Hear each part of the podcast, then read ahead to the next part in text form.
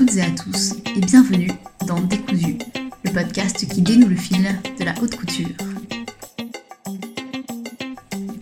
La main, l'artisanat sont le cœur de la haute couture.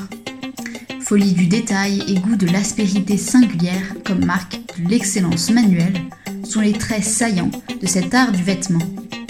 Au-delà d'une image de marque, au-delà d'un rêve esthète, la couture est d'abord le fait de femmes et d'hommes qui travaillent avec les matières et en font sortir l'irréel rendu possible. Et nous avons aujourd'hui le plaisir de recevoir pour Décousu la maquettiste et bijoutière Marine Billet, un nom qui vous est peut-être étranger, mais l'œuvre de ses mains vous est en revanche très certainement connue.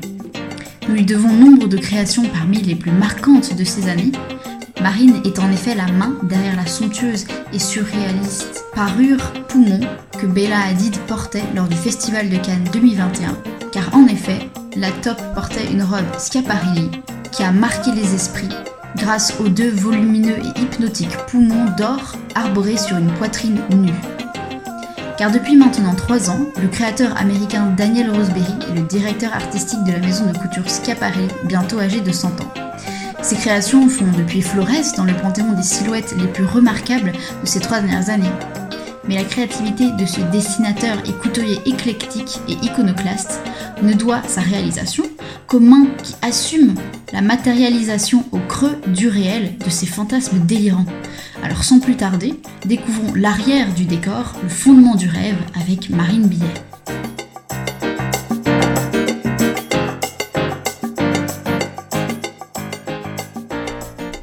Alors j'ai aujourd'hui le plaisir d'être reçue euh, dans l'atelier de Marine Biet pour réaliser un nouvel épisode de Décousu.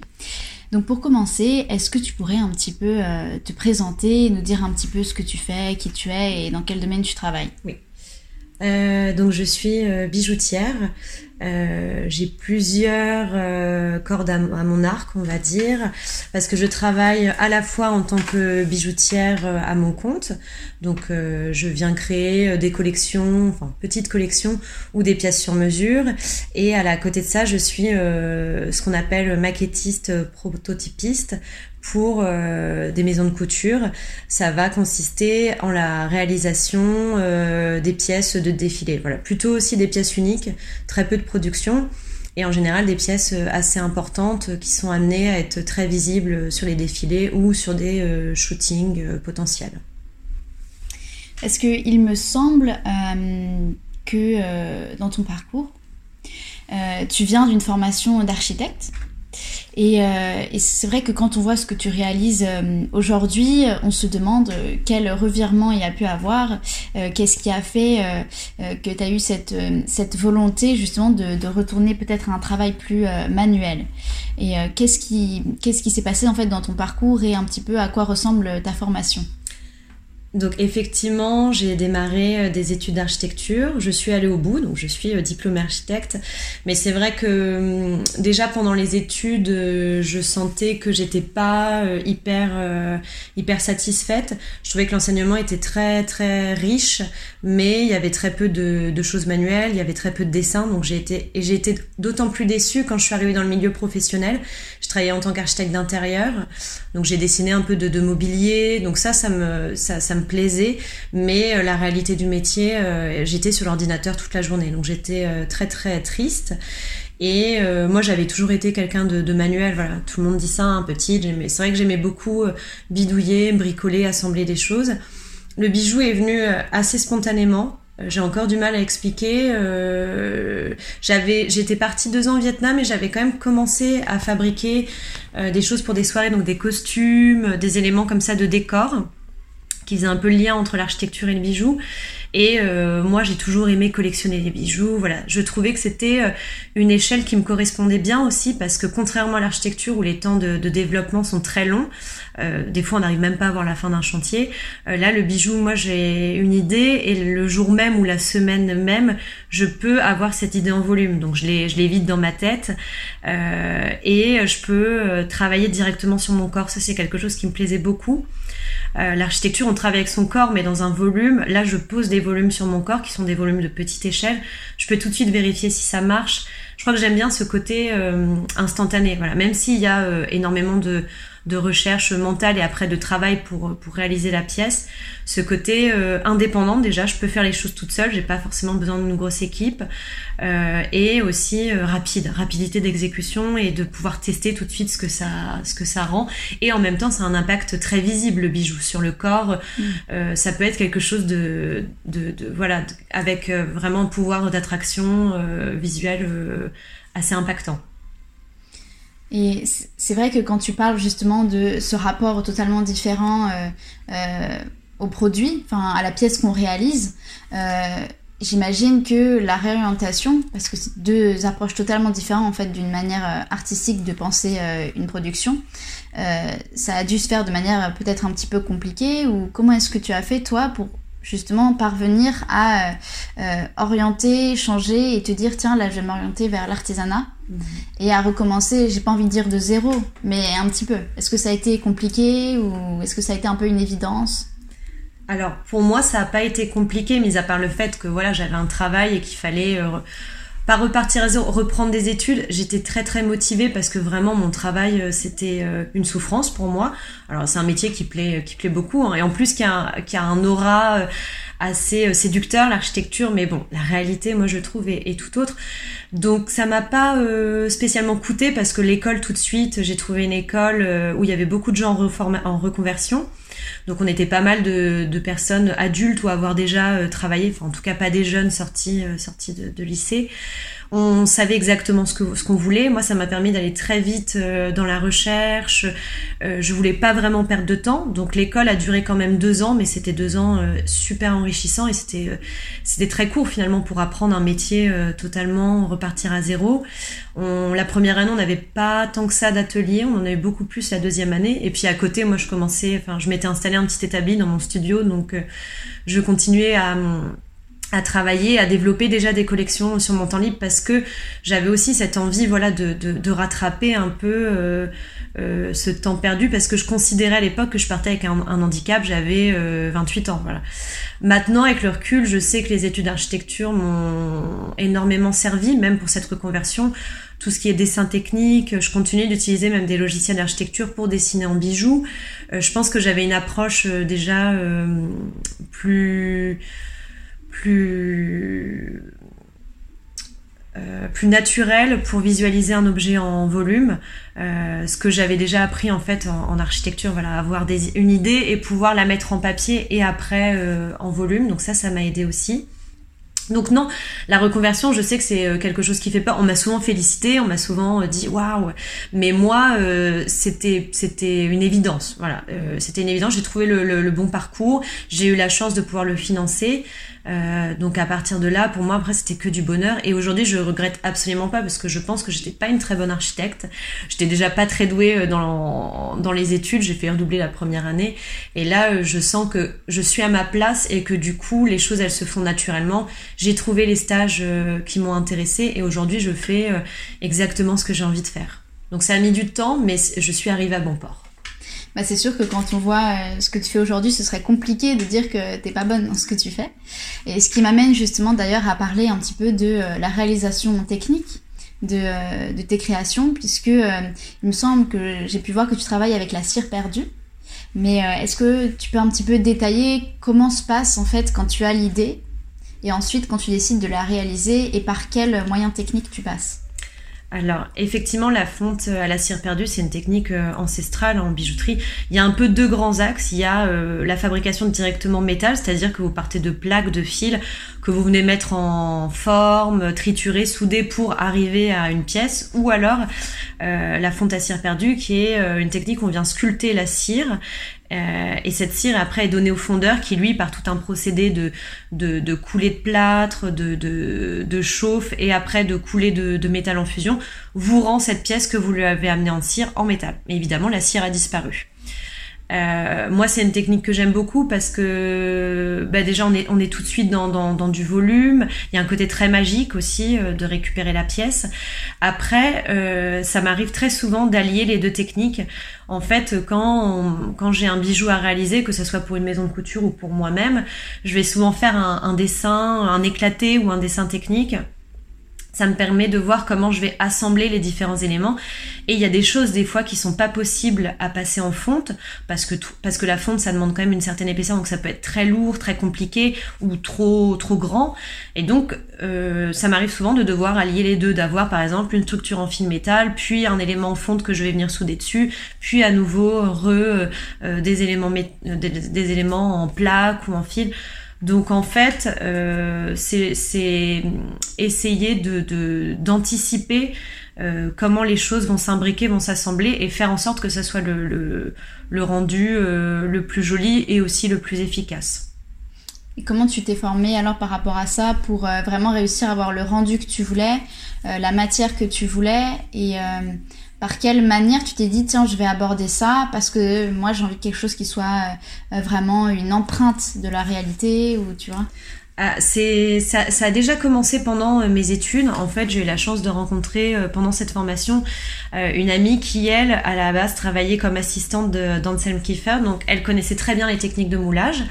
Elle m'a montré deux, trois, deux, trois techniques avec du silicone. Et c'est quelque chose que j'ai beaucoup expérimenté toute seule. Après, j'ai testé. J'ai commencé par du moulage de choses inertes. Donc, par exemple, pour mon diplôme, j'avais moulé un rocher au but de Chaumont.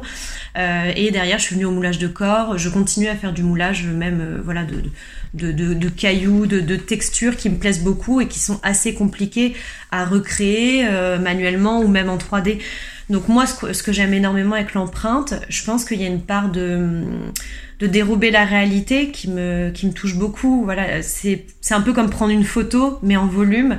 On vient figer euh, quelque chose et après on peut le transposer en métal. Et ça c'est magique parce que demain vous voyez un rocher, vous voyez ce même rocher euh, en argent, et ben ça rend pas du tout la même chose. Idem avec les moulages de corps et c'est ça que, qui m'intéresse beaucoup, c'est de transposer la réalité, déjà de la regarder différemment et dans une autre matérialité. Donc euh, voilà, on vient, on vient dérober, figer et sublimer. Donc ça, c'est un petit peu la manière dont tu définirais euh, ton style ou ton approche de la matière. Parce que quand euh, on peut voir euh, ce que tu fais, les créations que tu peux faire pour d'autres marques, on peut se dire, tiens, c'est quand même assez reconnaissable. Donc est-ce qu'il y aurait une manière de déterminer ton style ou ton approche ou quelque chose que tu essayes vraiment d'aborder ou c'est vraiment en fonction de l'idée que tu as à un moment précis? Je pense que effectivement aujourd'hui euh, j'ai ma patte. Voilà. Mm. En tant que maquettiste prototypiste, je sais qu'on me l'a déjà dit. Maintenant j'ai un tout petit peu de recul, ça fait à peine 4 ans, mais c'est vrai que je sais que on vient me chercher parce que on sait que je vais avoir cette euh, c'est pas que la technique, je pense que voilà le mot patte il est assez juste parce que ça va être une manière de travailler les choses. Euh, en fait, je pense que maintenant ces techniques, elles, me sont, euh, elles, sont devenues naturelles, elles, interpénètrent mon travail. C'est-à-dire que je vais avoir une idée, mais cette idée, je pense que inconsciemment, elle est déjà guidée par euh, l'envie de, l'envie de, l'empreinte. Par exemple, pendant le confinement, après, une fois, qu'on a été déconfiné, je me suis beaucoup baladée. Euh, en bord de mer puisque j'étais en Normandie et j'ai ramassé, j'ai collecté plein de choses et j'ai eu envie de faire une collection voilà qui rendait hommage. J'ai ramassé des couteaux et j'ai eu envie de les mouler. Donc les deux sont venus en même temps. Je suis pas euh, je suis pas focus que sur le moulage, ça m'est arrivé de faire des collections aussi où il y en avait moins, mais en général si je fais une collection, il va y avoir un moulage, je vais peut-être le travailler différemment, ça m'est arrivé de travailler avec euh, de la résine aussi, des choses que j'ai figées dans de la résine, donc voilà, il y a toujours cette histoire de mémoire, de, d'empreinte. le moulage est une technique qui me permet ça très facilement, donc euh, ça. Mais euh, il peut y avoir d'autres d'autres procédés. Mais c'est sûr que c'est devenu maintenant ça fait 4 ans que je que je peaufine cette technique-là, donc c'est vrai que c'est devenu un peu euh, une réponse automatique chez moi pour pour développer un projet. Quand on voit par exemple les, les réalisations qui sont mises en avant sur euh, ton compte Instagram euh, ou même celle que tu fais pour toi euh, dans tes collections précédentes, on voit qu'il y a quand même assez souvent ce côté très, j'ai envie de dire, luxueux de la matière, du, du, doré, tout ce côté en même temps très pur de la mise en page, et en même temps il y a un côté très parfois bizarre qui, enfin un petit peu bizarre ou même des choses qui pourraient être repoussantes, enfin repoussantes. Je pense par exemple à, il me semble que tu avais fait un travail sur les fluides du corps. Mhm.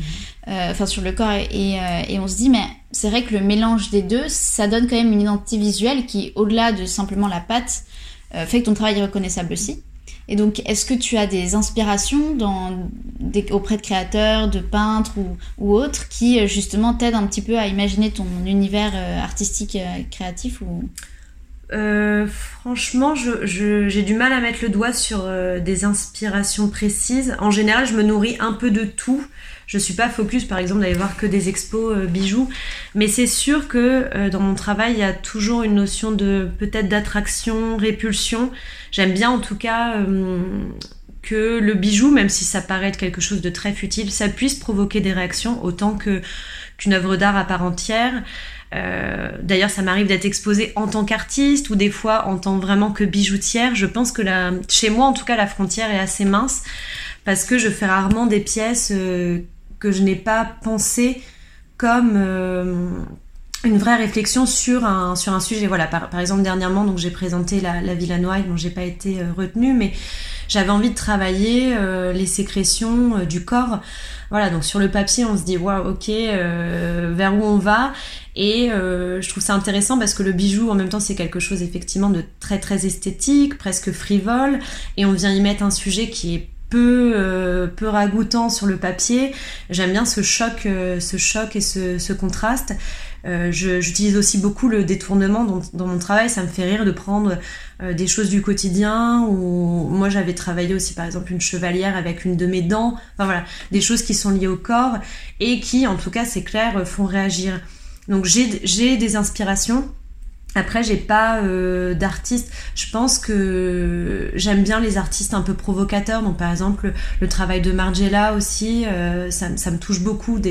Des, voilà, des stylistes comme ça qui, qui, qui ont pas envie de chercher forcément le beau. Finalement, on arrive à quelque chose de beau parce mm. que c'est quand même l'idée euh, dans l'artisanat, que ce soit la mode, le textile ou le bijou. Mais à la base, euh, c'est pas ça qu'on cherche, c'est plus euh, une autre vision, une autre vision des choses. Et pour chaque projet, j'ai des inspirations différentes mais rarement des gens qui font du bijou. Ça, c'est sûr que je vais plutôt puiser chez des artistes, des plasticiens, euh, ou même euh, voilà dans, le stylisme, ça, reste assez varié. Et parfois l'architecture, ça arrive aussi que je replonge dans l'architecture. Dans le passé.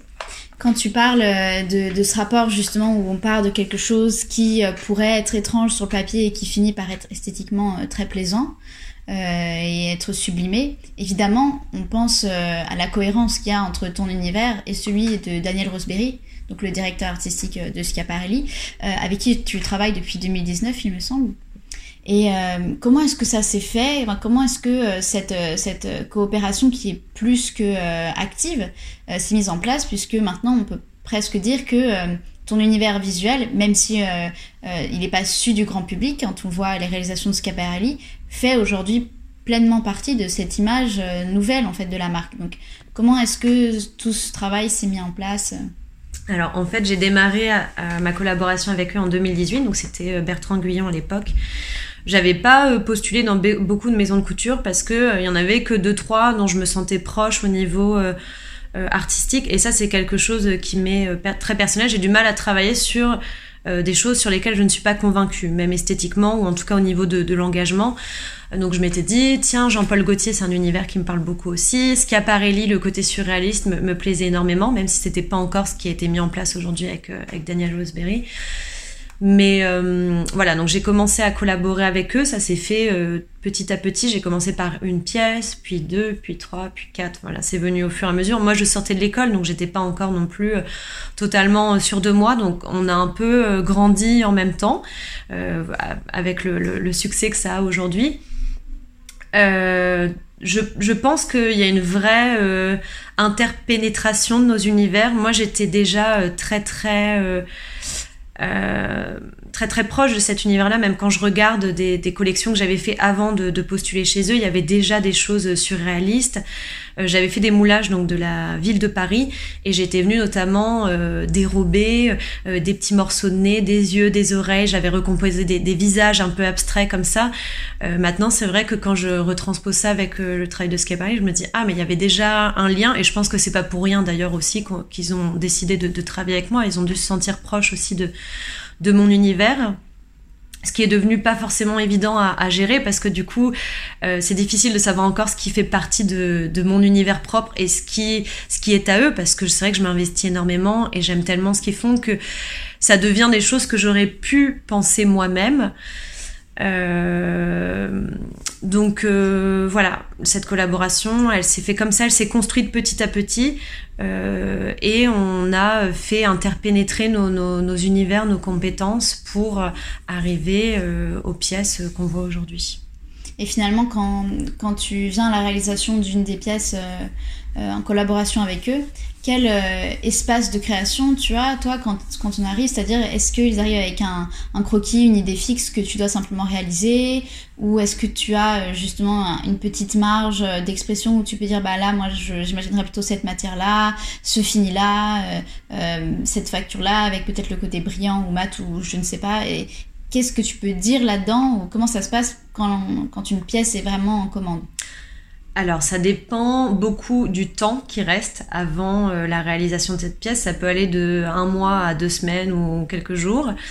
Donc, en fonction du temps, j'ai des dessins plus ou moins précis. En général, j'ai des choses déjà euh, où il y a euh, des effets de matière, des proportions. Enfin, en général, j'ai des dessins quand même très très euh, précis, des, des, des mock-up Photoshop, mais c'est arrivé aussi des fois que j'ai des, des croquis où là il faut plus interpréter, notamment par exemple le poumon, j'avais eu un croquis, on comprenait bien euh, que c'était un poumon échelle 1, qu'il y avait beaucoup de ramifications, mais euh, le projet était vraiment pas dessiné, dessiné comme j'ai eu sur d'autres pièces.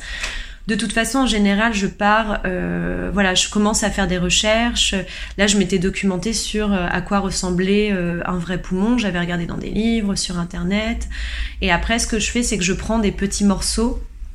Donc, par exemple, là, j'avais décidé de faire des mini branches et j'envoie ces maquettes pour validation à l'équipe de Schiaparelli. Ça m'arrive aussi quand on a le temps de rencontrer Daniel, de discuter avec lui. Il faut vraiment que je prenne le temps de comprendre euh, leurs attentes, le, le, rendu qu'ils ont envie d'avoir. Et, euh, et, après, c'est moi qui, euh, qui interprète. Maintenant, ça fait quatre ans qu'on collabore ensemble, donc honnêtement, ça va beaucoup plus vite. Je suis pas connectée à leur cerveau, mais quasiment. je dis ça parce que ça m'arrive de collaborer avec des nouvelles maisons, et je sens que c'est plus long à se mettre en route parce que je suis pas encore en en Bluetooth avec, euh, avec leur, leur esprit. Donc c'est vrai que ce qu'il y a Paris maintenant c'est beaucoup plus simple. Je sais tout de suite où ils veulent en venir, je sais quelle texture ils aiment. Euh, j'ai beaucoup plus euh, pataugé au début de notre collaboration, mais maintenant c'est vrai que je sais qu'ils aiment des choses texturées, que ça a un rendu très artisanal, très manuel, donc je vais tout de suite là-dedans. Et d'ailleurs quand ils viennent me voir, c'est ça qu'ils attendent. Moi je fais pas de 3D. Euh, s'il y a besoin de 3D, 3D, je vais la faire sous-traiter. Enfin voilà, je pense que quand les gens viennent me chercher, c'est qu'ils savent qu'ils veulent un rendu euh, qui est quelque chose qui est une âme très manuelle. En parlant d'âme, qu'est-ce que euh, qu'est-ce que tu as ressenti quand tu as vu que tu étais l'artisan, j'ai envie de dire, d'un moment de mode assez remarquable, donc cette fameuse robe poumon euh, où c'est vrai qu'il y a un côté très discret où euh, du grand public on ne sait pas forcément que ça vient de, ton atelier mais quand tu as vu ça qu'est-ce que tu as ressenti? Qu'est-ce que euh, qu'est-ce que ça a fait pour toi de voir justement le, à quel point ça a été plébiscité et vu comme un chef-d'œuvre j'ai envie de dire presque de la mode? Alors, et du coup de l'artisanat alors moi, j'étais pas au courant hein, que ça allait euh, que ça allait être au Festival de Cannes. Je l'ai su, bah, je pense, le jour même. Donc évidemment, on s'est euh, on s'est tous félicités, enfin l'équipe Schiaparelli, moi-même. Euh, j'étais euh, effectivement très touchée. Je m'attendais pas à ce que ça ait des répercussions aussi, enfin pas au niveau personnel parce que mes amis, mes proches, effectivement, savaient que que j'étais que j'avais réalisé cette pièce. Mais voilà, de lire les commentaires, de voir que les gens trouvaient ça extraordinaire, incroyable, c'est vrai que ça fait toujours plaisir. Moi, de toute façon, cette pièce-là, le moment où j'ai vu le croquis, j'ai senti qu'il y avait quelque chose. Je pensais pas que ça aurait ces répercussions-là, mais je, voulais vraiment la faire cette pièce. En plus, il restait pas beaucoup de temps, donc euh, ça n'a pas été évident. Mais euh, moi, elle me parlait et je la trouvais. Euh, je savais qu'elle allait être forte et qu'elle allait être belle. Donc déjà le jour où je l'ai livrée, avant le défilé haute couture, donc bien avant le festival de Cannes, pour moi, euh, j'étais déjà euh, super fière en fait d'avoir rendu cette pièce. Ça a ajouté une petite pierre à l'édifice parce que là, du coup, euh, il y avait de la visibilité publique, il y avait des photos, mais honnêtement, voilà, j'ai pas, j'ai pas fouillé plus que ça pour voir toutes les photos. Et puis Daniel a eu un, un commentaire sous la photo de de Belladit sur sur leur Instagram en disant voilà réalisé par une incroyable artisan dans son atelier parisien évidemment sans me nommer, et de toute façon, euh, on sait quand on est maquettiste, on, reste dans l'ombre, mais, mais j'étais très contente de lire ça, et euh, de toute façon, j'étais déjà, euh, par moi-même, j'étais déjà contente du challenge, du défi, j'étais fière d'avoir réalisé ça, donc après, le reste c'est du plus, mais quand on est déjà content de soi-même, c'est déjà une belle victoire. Et quand tu parles justement de, de savoir que c'est un petit peu un travail de l'ombre.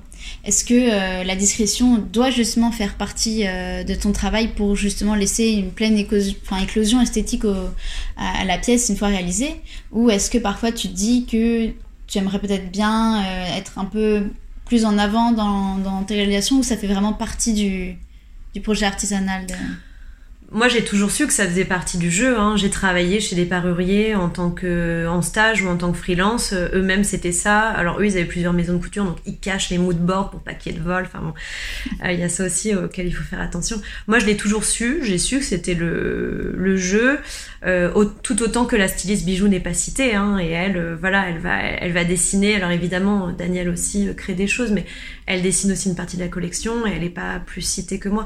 Donc non, ça me frustre pas. Je pense qu'il faut accepter de voilà d'être euh, que sans, sans, sans cette collaboration, la pièce n'aurait pas eu lieu. Donc je sais que euh, je me satisfais de savoir que, que c'est moi qui ai pu donner vie à, euh, à cette pièce. Euh, voilà, je, je, mets au monde le bébé et après il vit sa vie. Ce que j'aime bien, c'est toujours pouvoir euh, euh, voir les défilés ou avoir un petit retour. Et je le fais d'ailleurs avec les artisans avec lesquels je travaille, par exemple le doreur, le fondeur. En général, j'essaye de leur montrer des photos pour que eux-mêmes se sentent à part entière omniprésents dans cette chaîne, puisque c'est une chaîne de, de, personnes qui collaborent. Donc non, ça, ça me pose pas de problème. Et puis j'ai mes j'ai mon travail personnel à côté qui m'épanouit, euh, donc, euh, donc non, ça me dérange pas d'être d'être dans longtemps que je reste satisfaite de mon travail et que et que j'arrive à, à, voir ce que ça devient après. c'est ça, c'est la pièce d'abord et, euh, et, le reste c'est du plus plus ou moins. Exactement. Et sur, sur le travail justement qui était personnel et celui que tu fais à côté, on se demande si tu as des créations donc dans des collections qui sont vraiment bah, disponible à la vente aux particuliers ou euh, si tu travailles aussi euh, les commandes, c'est-à-dire qu'on peut te contacter et, euh, et, on peut te dire par exemple de réaliser le, un moulage, pourquoi pas sur, sur le corps d'une personne. Il me semble qu'il y a une histoire de, de bague avec une dent pour d'un fils pour sa mère, quelque chose comme ça. donc comment ça se passe un petit peu sur ton travail vraiment personnel Comment ça s'organise? Alors, j'ai réussi déjà à créer euh, un compte Instagram personnel. Donc, j'ai mon compte de parurière et j'ai mon compte Instagram personnel euh, qui me permet de parler plus de mon travail. Comment il s'appelle? Il s'appelle Incarnem, donc qui vient de, de, carnet, de la chair, parce que je pense que je parle souvent de, de mon rapport au corps. En tout cas, c'est quelque chose que j'interroge beaucoup. Ça m'a permis déjà de publier euh, tout le travail que j'avais accumulé depuis déjà 5 euh, ans, parce que j'ai sorti à peu près euh, une collection par an, on va dire. Ces pièces-là, euh, elles sont disponibles à la vente dans le sens où j'ai les moules, c'est des pièces que je peux refaire, euh, mais il n'y a pas de véritable site internet. Donc par contre, si vous avez un coup de cœur sur une pièce qui est visible, faut pas hésiter à me contacter. Et euh, à côté de ça, je propose aussi effectivement du sur-mesure. C'est quelque chose que j'aime beaucoup, accompagner les gens euh, dans le projet de réalisation d'un bijou qui leur tient à cœur. Donc j'ai déjà eu, euh, là j'ai une bague que je vais réaliser pour un mariage. C'est trois amis qui vont m'envoyer chacune une mèche de cheveux et on va faire un bijou à partir de, de ça, donc certainement du moulage euh, encore. Euh, j'ai un ami aussi qui m'a amené euh, du corail qu'il avait récupéré sur un collier de sa grand-mère, qu'on a fait monter en bague, et j'ai moulé aussi le corail pour le, le, transposer en or, donc la bague est très jolie. Effectivement, j'ai une cliente à, à Barcelone qui m'a envoyé une dent de son fils qu'elle voulait faire monter en bague, puisqu'elle avait vu que j'avais déjà fait ça pour moi. Et même à Barcelone, on a réussi à échanger par Internet, bon c'est quand même assez simple maintenant, euh, moi, j'aime beaucoup prendre du temps pour discuter avec les clients, leur envoyer des dessins, voir s'ils sont d'accord, envoyer des photos, et puis quand la pièce est finie, bah, elle part vivre sa vie avec euh, le futur propriétaire. Donc euh, de toute façon, dans les collections que j'ai développées, en général, je fais pas de stock. Donc si j'ai une commande, je vais faire la pièce qui est demandée. Donc effectivement, il y a un peu plus de, de délai de fabrication, mais ça m'évite moi d'avoir d'avoir trop de pièces pour rien en fait, parce que ce gâchis-là me plaît pas du tout. Et ne pas hésiter à me contacter pour du sur-mesure, qui soit en lien évidemment avec mon univers esthétique, mais je pense que quand les gens viennent me voir, ils savent à peu près à quoi s'attendre. Ouais c'est vrai qu'il y a une, véritable identité visuelle et ça c'est c'est pas évident aussi à construire euh, et ça, ça, me permet aussi de, de rebondir sur l'aspect euh, vraiment purement artisanal parce que c'est vraiment le cœur de ce que tu fais tu vois le fait qu'il n'y ait pas vraiment de site que ce soit vraiment euh, presque du bouche à oreille la découverte. Il y a vraiment ce côté amour du, de la pièce avant tout le côté marketing voilà. Et ça pose aussi une question par rapport à qu'est-ce que l'artisanat? T'apporte finalement euh, dans le fait d'avoir justement d'être de s'être réorienté de maintenant être dans un travail euh, manuel. Euh, je te pose cette question parce que c'est vrai qu'on avance de plus en plus vers une économie de l'intelligence entre guillemets où tout ça est très théorique. Mmh. mais depuis quelques années aussi depuis un deux ans il y a véritablement un souhait de retour à l'artisanat aux choses qui sont bien faites.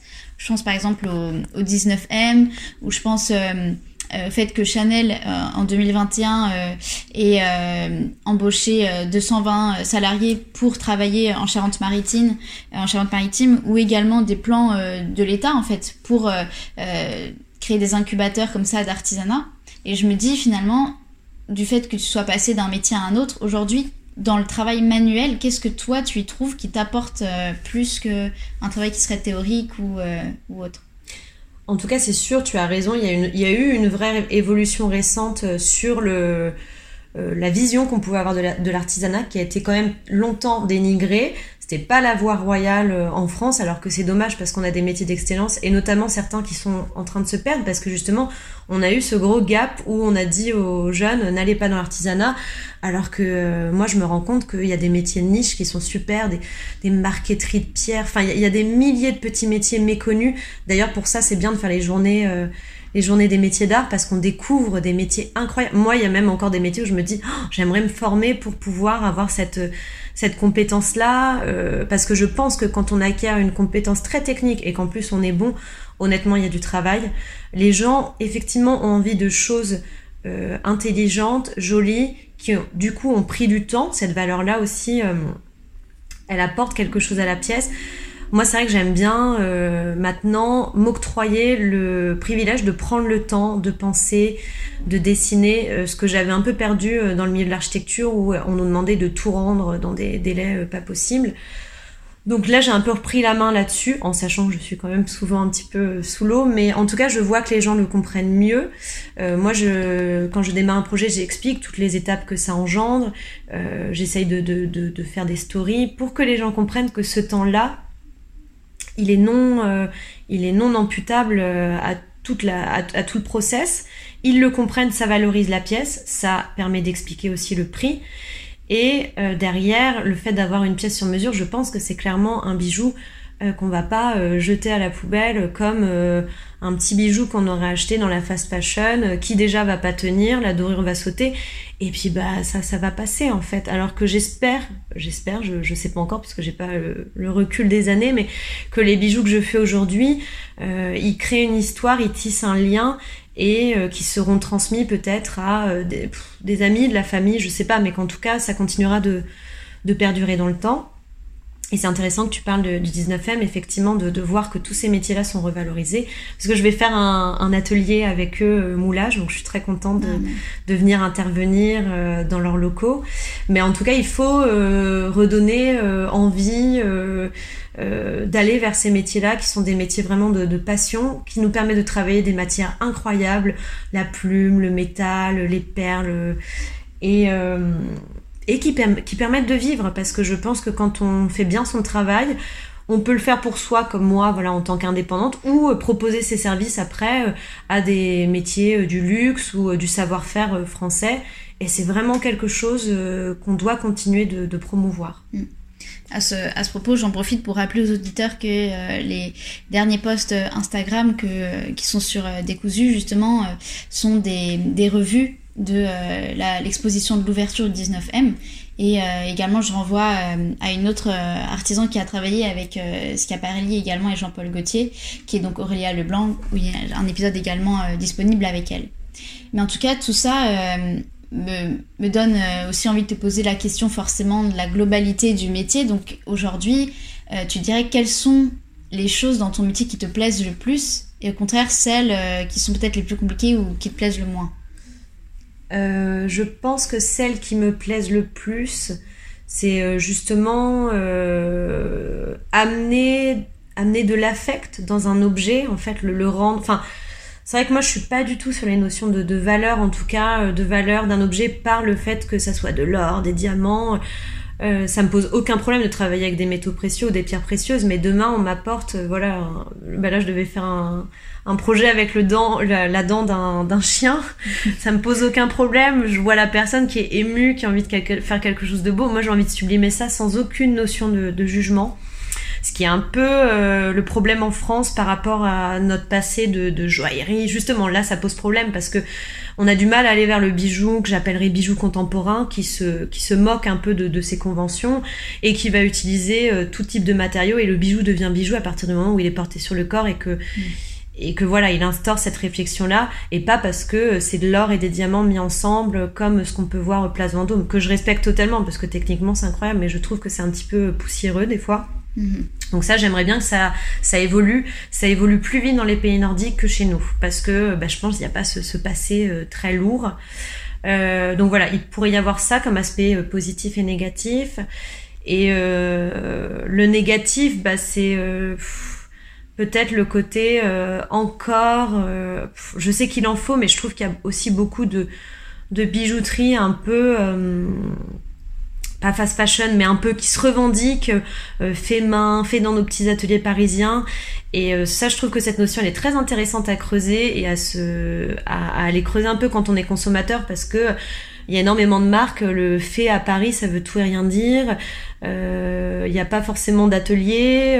c'est peut-être soudé quelque part, mais c'est acheté avec des éléments qui viennent de Chine ou d'Inde. Enfin, voilà prendre vraiment le temps euh, de, regarder autant que les produits qu'on consomme euh, voilà alimentaires. Mais je pense que c'est intéressant de continuer à regarder euh, comment vraiment travaillent les personnes parce qu'il y a beaucoup de mensonges. Et moi quand je dis fait à la main entièrement dans mon atelier c'est vrai. Bon même s'il y a des choses que je ne la fonte par exemple je la fais pas moi-même ni la dorure euh, mais je, je, fais quasiment toutes les étapes. Et du coup, ça, euh, c'est un petit peu incompréhensible après pour le, le client, euh, le gap de prix qu'il va y avoir entre moi, ce que je propose, et ce que d'autres créateurs proposent. C'est aussi pour ça que je développe beaucoup plus le sur-mesure, parce que là, le sur-mesure, c'est une pièce unique. De toute façon, c'est ce que j'aime. Moi, j'aime pas spécialement répéter à l'infini les choses. Mais voilà, ce, ce, ce, mensonge, ça, nous, ça dévalorise un peu les vrais artisans, et il y en a. Euh, qui créent eux-mêmes leurs pièces de A à Z. Et pour finir, euh, alors je, une dernière question sur euh, ce métier de l'artisanat et après une dernière question que j'ai l'habitude de poser euh, aux intervenants. Mais d'abord, qu'est-ce que tu dirais à un jeune qui souhaiterait s'orienter vers justement un métier artisanal et qui peut-être n'ose pas parce qu'il se dit que c'est un métier à perte ou... Alors je lui dirais sans hésiter de foncer. Euh, déjà d'aller de, de, faire des rencontres. Il y a des artisans en province, il n'y a pas que des artisans à Paris. Hein. Il y a des super ateliers. Moi, je travaille avec une fonderie en, Normandie qui est géniale. Euh, là, j'ai encore regardé un reportage sur une, une personne qui, est, euh, qui fait des fleurs en, tissu. Je sais plus le, le nom de ce métier. Voilà, c'est encore un, un, métier de niche. Elle est à Lisieux, elle a son atelier, elle a toutes les maisons de couture qui lui commandent des fleurs honnêtement, euh, y a, je pense qu'il y a du boulot. Euh, il faut effectivement s'en donner les moyens. Moi, j'ai les deux premières années, ça a été très très compliqué. Euh, j'ai pas forcément beaucoup gagné ma vie. J'ai un peu galéré, donc il faut accepter, ben, comme tous les métiers d'artisanat, de, de, se faire son réseau, de se faire connaître. Mais si on y met du cœur et énormément de passion, c'est payant. C'est payant au niveau mental parce que c'est hyper gratifiant comme métier. Et puis c'est payant après financièrement. Je pense qu'on peut s'en sortir. voilà après, il faut bien choisir euh, son, métier d'artisanat parce qu'il y en a des milliers, euh, il y en a même certainement que je ne connais pas, qui sont en train de disparaître. Donc en plus, euh, je pense qu'il ne faut pas hésiter à se former et, à foncer. Et c'est pas grave aussi de passer par un parcours un peu chaotique comme moi parce que je pense pas que je serais arrivée au bijou en sortant du bac. Euh, j'avais dans l'idée de faire peut-être du stylisme, mais le parcours que j'ai aujourd'hui, je suis vraiment arrivée parce que je suis passée par cette étape d'architecture. Donc, faut pas avoir peur aussi de peut-être euh, passer par d'autres choses avant. Je sais qu'à 17, 18 ans, on n'est peut-être pas forcément mature pour savoir exactement où on veut aller. Et je vois des jeunes en bijouterie qui, qui s'ennuient euh, profondément. Hein. Il y a ça aussi. Donc, voilà, prendre le temps de bien choisir, de de faire des stages découvertes ou d'aller visiter les ateliers, de poser beaucoup de questions et puis bah, après de, choisir la bonne école et d'y aller. Et, euh, et ben écoute, je pense que c'est des conseils qui, euh, certainement en éclaireront plus d'un. Et euh, une dernière petite question qui est un petit peu un rituel, j'ai envie de dire, dans des cousus, c'est est-ce que tu considères que la haute couture, en l'occurrence, peut être considérée comme un art, puisque j'imagine qu'il y a la différence entre artisanat et art qui est assez sensible chez toi. Donc pour toi, est-ce que ça peut être considéré comme un art? Alors moi je le mets complètement euh, au rang euh, d'art. Je pense que dernièrement ce que propose Schiaparelli, la question ne se pose même pas. Euh, et puis d'autres maisons de couture dont j'apprécie vraiment le travail, voilà, notamment Margiela où il y avait énormément de recherches, Jean-Paul Gaultier aussi, donc oui, pour moi la question ne se pose pas, même si la frontière est mince, parce que l'art se nourrit de l'artisanat et, et vice-versa. Pour moi c'est des univers qui collaborent, dont la frontière est très poreuse. Euh, dont j'ai moi-même du mal à voir la limite parce que euh, moi par exemple je suis artisan je peux pas être inscrite à la, à, la maison euh, à la maison des artistes. Donc voilà je pense que j'espère que ces choses là vont se décloisonner qu'on va arrêter de dire lui c'est un artisan et ça peut pas être un artiste. Et inversement parce que moi là je vais exposer en juillet en tant qu'artiste. Là j'expose un bijou mais qui est vraiment plus une pièce œuvre d'art qu'on peut porter mais bon là qui sera exposée et c'est vrai que du coup, j'ai du mal à me sentir légitime euh, en tant qu'artiste. Je me dis, bah non, je suis artisan. Et des fois, je me dis, bah non, je suis artisan et artiste. Je pense que je suis les deux. Donc, euh, donc oui, euh, la mode, la, haute couture, surtout la haute couture, voilà, qui demande énormément d'engagement, peut être une forme d'art. Ah, peut-être qu'on peut dire que tu es une artiste avec une technique artisanale. Exactement. Eh ben écoute, en tout cas, merci beaucoup pour, euh, pour ce temps et je renvoie tout le monde à du coup tes deux comptes Instagram qui seront euh, tous les deux euh, identifiés sur la page Instagram de Décousu Podcast. Donc écoute, bah, je te dis peut-être à bientôt et merci encore. Avec plaisir, merci.